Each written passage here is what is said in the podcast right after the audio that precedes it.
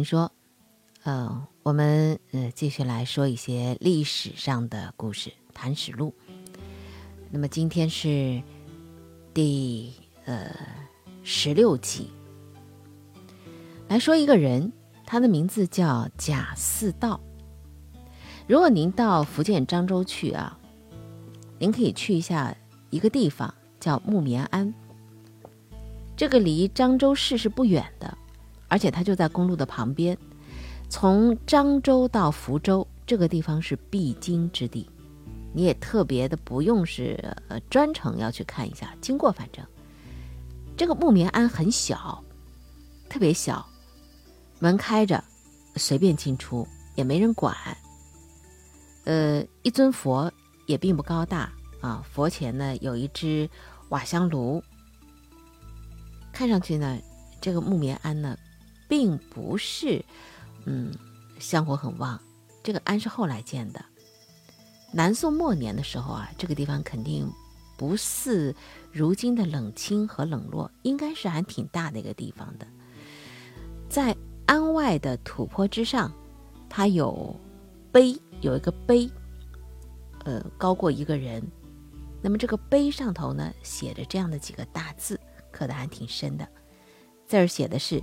镇虎臣诸贾似道于此。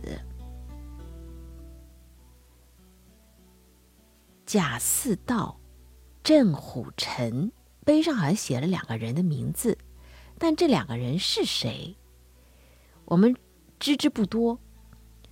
贾似道只知道啊，嗯，他呢是宋理宗贾贵妃的兄弟，是一个奸相。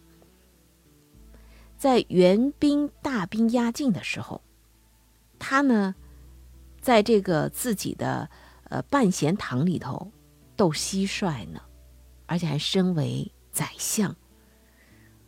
很多人知道贾似道，可能还跟戏剧有关。有一部戏叫《李慧娘》，这我小的时候就有这样的一个戏剧的这个演员的画面，一身素衣啊，手拿长铃，她是一个女鬼的形象。这个李慧娘，她是一个复仇的女鬼形象，要复仇的那个就是针对对象就是贾似道。在这个戏当中，对于贾似道的专横残忍，有过一些细致的描写。但是毕竟是戏呀，嗯，戏我们能当做历史来看吗？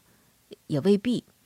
那有两个啊。呃，我们可以来说贾似道的时候呢，可以引用的一个是古今小说，古今小说里头有一篇，它是呃短篇小说，叫《木棉庵镇虎臣报冤》。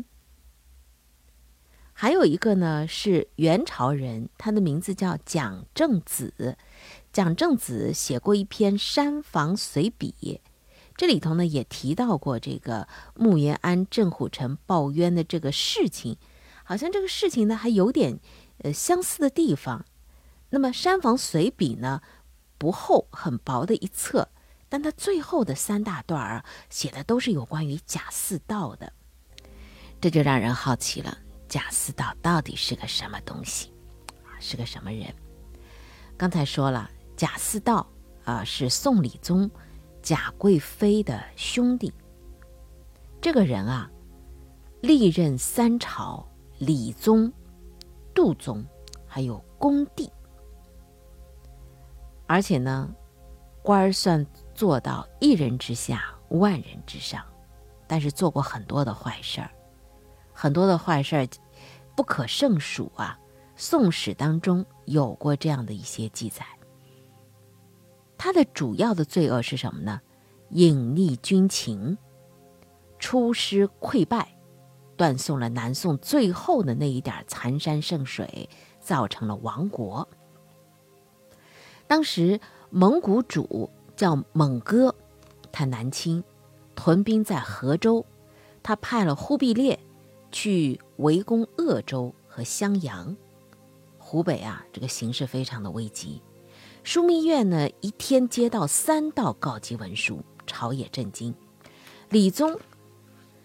就以贾似道兼枢密使、京湖宣抚大使，啊，派他进师汉阳，来解鄂州之围。贾似道也不得已啊，他当然不想去了，但他没办法，而只能接受这个皇帝的任命，带着部队到了汉阳。蒙古人攻城特别的急，鄂州就要被攻破了。贾似道吓坏了，魂飞丧胆，然后呢，就秘密派了自己的一个心腹到蒙古大营当中，跟他们求和，说你们退了啊，我呢，呃，我们呢跟你称臣啊，并且呢，给钱，给财物。忽必烈不答应。那个时候呢，正好在蒙古国内也发生了一件事儿，就是蒙古的蒙古主蒙哥死了，他死在了河州，就屯兵的啊那个指挥部中心嘛。忽必烈嘛就急于去奔丧，也急于去即位，所以呢就跟贾似道呢达成了一个合议，约好了之后呢，忽必烈就拔寨北归了，鄂州之围算是解了。但是贾似道回来之后啊，他把这个称臣纳币这个事儿呢，就一手遮瞒。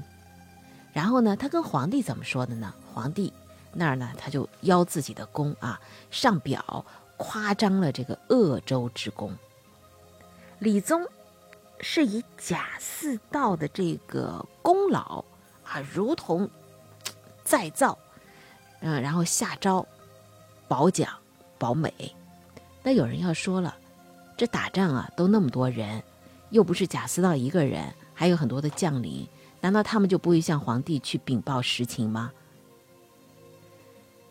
这就是啊，当风气不正的时候，你皇帝耳朵旁边听到的，那就未必是真言，大多是谎言了。为什么这么说呢？你看李宗贾贵妃。是贾似道的姐姐，对吧？贾似道是他的兄弟，也就是说呢，舅老爷，这位舅老爷回来跟皇帝说的那些话，皇帝信吗？他信啊。边上人还敢去说吗？不敢啊。这就是上头啊。如果说只听口头报告，不下基层，不了解详情的话，你这个皇帝是做不好的。也就是说，你这个管理者是做不好的。没有人敢去直言。为什么呢？风气不正是前提。第二，心里在琢磨，人家可是一家人。当一家人，人家在说的是家事，你你去说就是外事。当国事成为家事的时候，那自然这个国呢就岌岌可危了。所以没有人去跟皇帝禀报实情。元军一时就没有南下，忽必烈带着部队回去了。继位奔丧，这个南宋小朝廷呢，暂时又得到了一种安待。贾似道呢，以自己是忠心功臣来自居，每天是到处悠游湖上啊。他那些门客天天给他作词颂美之词，以千计，都是拍马屁的人。陆景思有一首词，词中称为“上天将相，平地神仙”。就说这个贾似道的日子过得到底有多滋润了。那好，李宗后来传位给杜宗，加贾似道为太师，封为魏国公，又提了，并且呢还答应他什么呢？你可以十天啊上一次朝，你就在家里办公吧。你看这一个月就上朝三次。那么大小的朝政怎么办呢？你都在自己的家里啊去裁决，与私地裁决。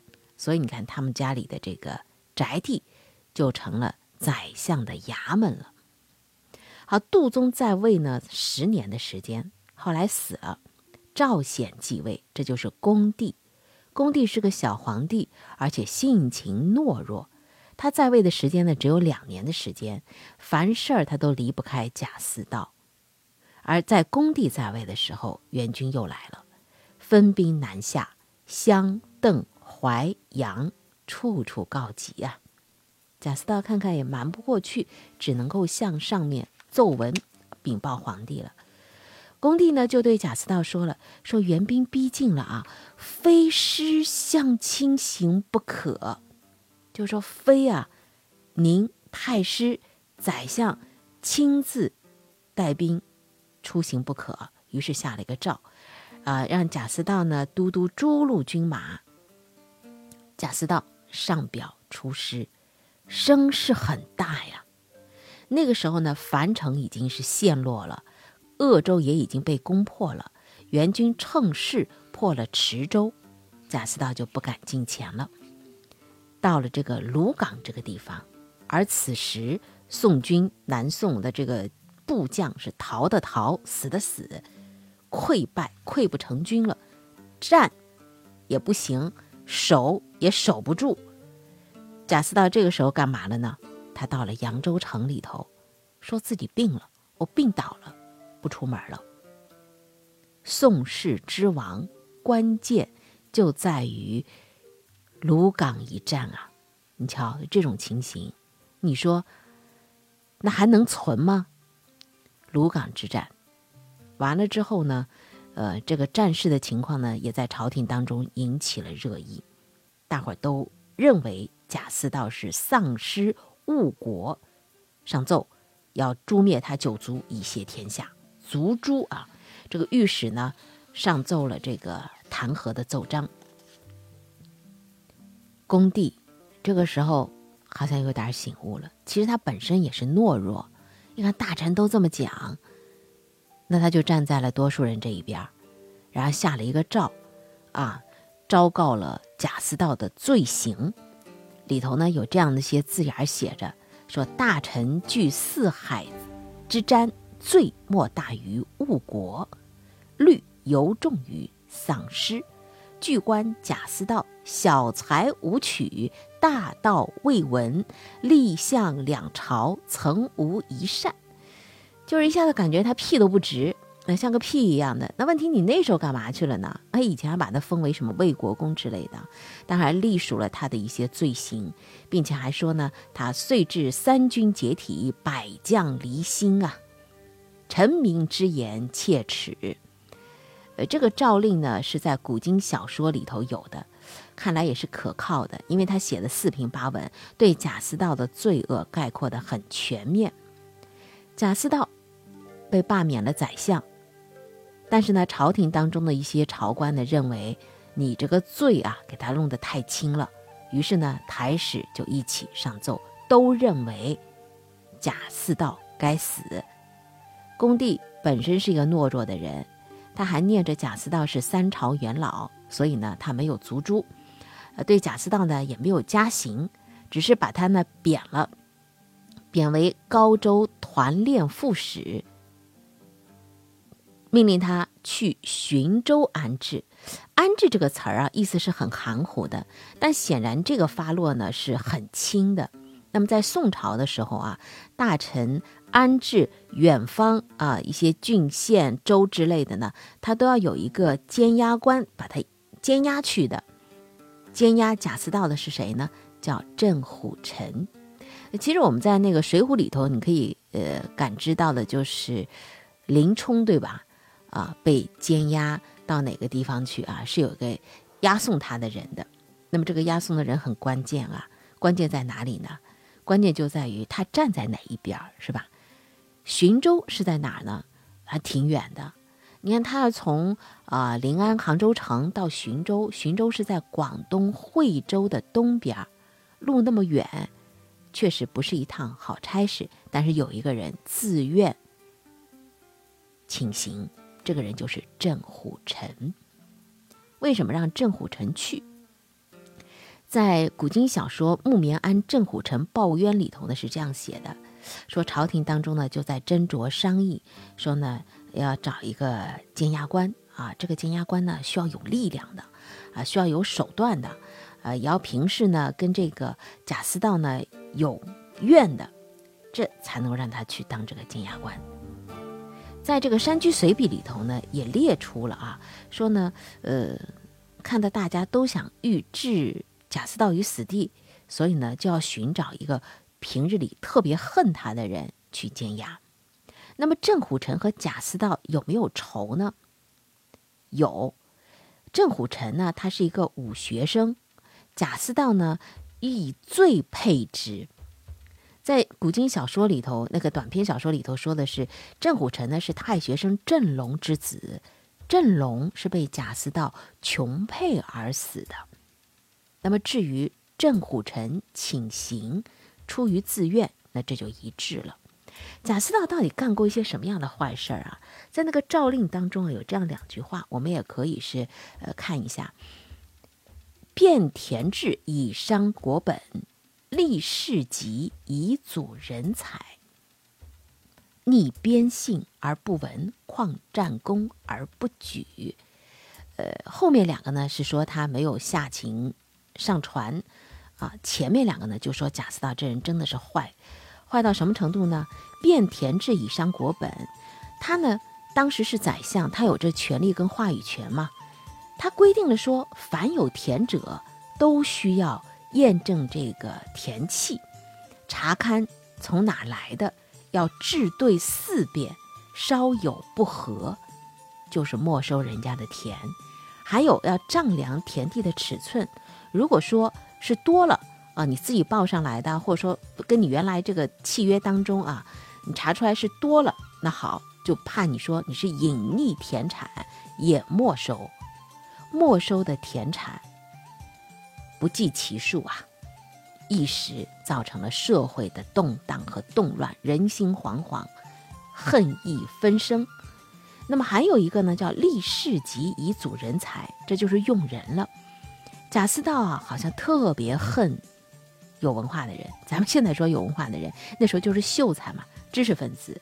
凡是秀才来应举、来举荐自己啊，或者说来来来来自荐啊、他荐啊，他都要。